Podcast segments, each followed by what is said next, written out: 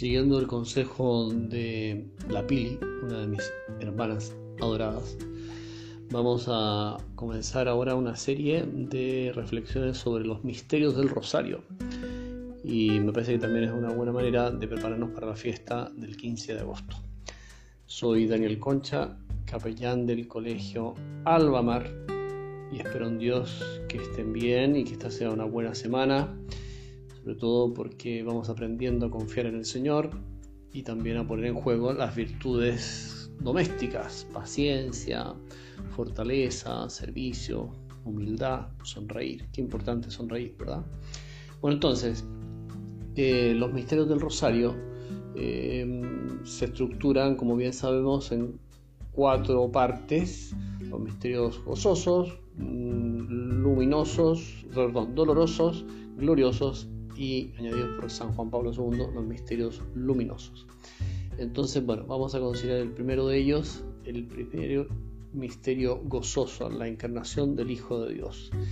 Qué difícil resulta decir algo contundente en 7 minutos, 8 minutos sobre este que es eh, el misterio más grande mm, de nuestra fe después de la Santísima Trinidad, que se refiere a Dios mismo y su ser, el Padre, el Hijo y el Espíritu Santo, unidos en la esencia divina. Ese es el misterio central de nuestra fe. Pero luego, el segundo gran misterio de nuestra fe es la encarnación del Verbo. ¿Qué significa esto? Que el Hijo, eternamente engendrado por el Padre, el Padre se conoce a sí mismo, es el acto propio del conocimiento divino, engendra, engendra una idea de sí mismo y la ama absolutamente. Y esa idea engendrada eternamente, eh, no como una criatura, sino que en su misma esencia es el Hijo. Entonces, el Hijo de Dios, el Hijo del Padre, Dios mismo, la persona divina del verbo, también se llama verbo, idea, hijo, son las mismas palabras que hacen razón a este misterio, bueno, entonces tomó nuestra condición humana.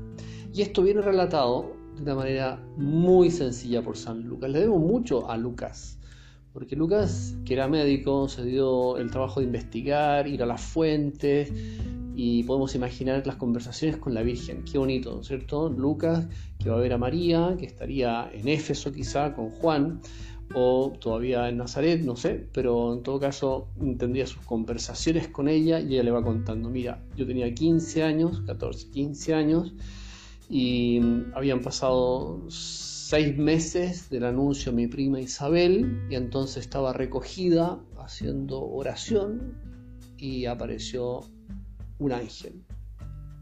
Dios te salve, llena de gracia, el Señor es contigo. Entonces la, Virgen le dice a San Lucas, yo, yo, yo me confundí con este saludo, con esta salutación. Ella se turbó al oír estas palabras, nos cuenta el evangelista, y consideraba qué podía significar este saludo. Gracia plena, llena de gracia. Gracia es, digamos, la sustancia misma de Dios, podríamos decir, llena de Dios. ¿Y qué significa esto?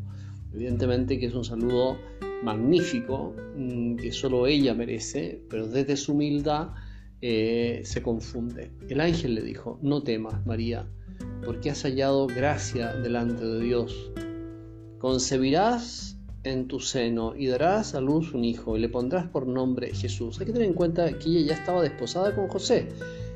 Por lo tanto, eh, según el régimen y las costumbres judías, podían convivir como matrimonio que ya eran. Lo único que faltaba era el solemne traslado de la esposa a la casa del esposo, pero ya eran marido y mujer. Entonces, bueno, muy importante tener en cuenta esto. Evidentemente que sabemos que la Virgen se casa con José, en un mutuo acuerdo libérrimo, no sé si conocen esa palabra, muy libre, absolutamente libre de mutua castidad, de virginidad.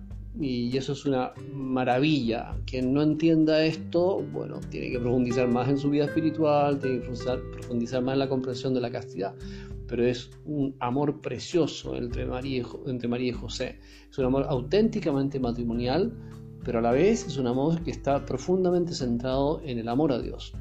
Y ellos dos, libremente, cada uno por su cuenta y los dos juntos, han hecho esta opción mm, completamente libre, insisto, de entregarse en un amor mutuo, pero viviendo en la virginidad. Entonces, por eso, por eso, por eso se entiende lo que, lo que viene a continuación. El ángel le dice, no temas María, porque has hallado gracia delante de Dios, concebirás en tu seno y darás a luz un hijo, y le pondrás por nombre Jesús. Mira aquí esta promesa, será grande y será llamado Hijo del Altísimo. El Señor Dios le dará el trono de David, su padre. Reinará eternamente sobre la casa de Jacob y su reino no tendrá fin. Es impresionante. O sea, le está haciendo una promesa de, de lo que sobrevendrá eh, eh, en la persona de su hijo, que es completamente insólita, insólita, ¿verdad? Eh, son palabras celestiales que, el corazón de María acogen con total humildad y, sorpresa a la vez. Entonces ahora viene la pregunta. María le dijo, ¿de qué modo se hará esto? Pues no conozco varón. No conozco, se entiende el verbo, ¿verdad? No, no conozco ni conoceré porque evidentemente que si se trata del medio natural por el cual todos somos engendrados, la pregunta sería eh, fuera de lugar y, bastante limitada, podríamos decir. No, la Virgen tiene una determinación firme de entrega completa de su alma, de su cuerpo, todo a Dios. Y lo mismo San José. Y, es, y, es, esto lo que explica la pregunta, ¿de qué modo será esto si no conozco varón? Es decir, si tengo este propósito fidelísimo, eh, férreo y, evidentemente apoyado eh, en la ayuda que el Señor me presta de entregarme en virginidad. Entonces el ángel le dijo, el Espíritu Santo descenderá sobre ti y el poder del Altísimo te cubrirá con su sombra, por eso el que nacerá santo será llamado Hijo de Dios. La respuesta del ángel, concebirás sin perder tu virginidad. Y esta es exactamente la profecía de Miqueas 7:14 700 años antes, eh, perdón, Isaías 7:14, 750 eh, años antes, una virgen concebirá. A veces las traducciones son muy malas, ¿saben? Y ponen una joven concebirá. Bueno, tremenda gracia, cualquier joven puede concebir, cuestión de ya darle un poquito de tiempo nomás. No, es una virgen concebirá. Esa es la expresión original, ¿verdad? Que a veces viene con esa mala traducción. Cada vez que me encuentro con un texto en que aparece eh, esa mala traducción, yo directamente paso a leer una virgen concebirá. Porque si no, ¿qué sentido tiene? No habría ningún milagro si no fuera así. Bueno, entonces, eh, esa criatura que comienza a desarrollarse dentro de las purísimas entrañas de la Virgen María es hijo de María, hijo de Dios. Qué impresionante.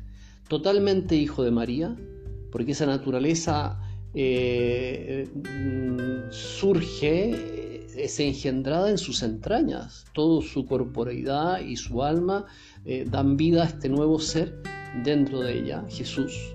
Pero Jesús tiene una persona y su persona es el verbo, la persona divina, el Hijo eternamente engendrado por el Padre y unido al Padre en el amor infinito y eterno del Espíritu Santo. Por eso que podemos decir, Jesús, Hijo de Dios, Hijo del hombre, Hijo de María, verdaderamente hombre, Jesús, Hijo de Dios, el Verbo encarnado, verdaderamente Dios. Y es lo que explica toda la vida del Señor, sus milagros, lo que el Señor va a decir eh, de sí mismo, etc. Quien me ve a mí, ve al Padre. Impresionante, ¿verdad? Qué grande es nuestra fe. Agradezcámosle una y otra vez al Señor este dolor inmenso que significó el hacerse uno de nosotros para rescatarnos del pecado y de la muerte, para acompañarnos en nuestro camino al cielo. Bueno, entonces, primer misterio gozoso, la encarnación del Verbo, la encarnación del Hijo de Dios. Gracias Santa, Madre, Santa María, gracias Madre de Dios y Madre nuestra, por haber dicho que sí, por haber aceptado el plan de Dios sobre ti. Qué importante es que cada uno de nosotros pensemos qué tiene Dios pensado, qué tiene Dios planeado para mí, para que como, nosotros, como María Santísima también sepamos abrirnos a esos sueños de Dios y dejar que el Señor despliegue esa realidad en cada uno de nosotros. Muy bien, ahí quedamos.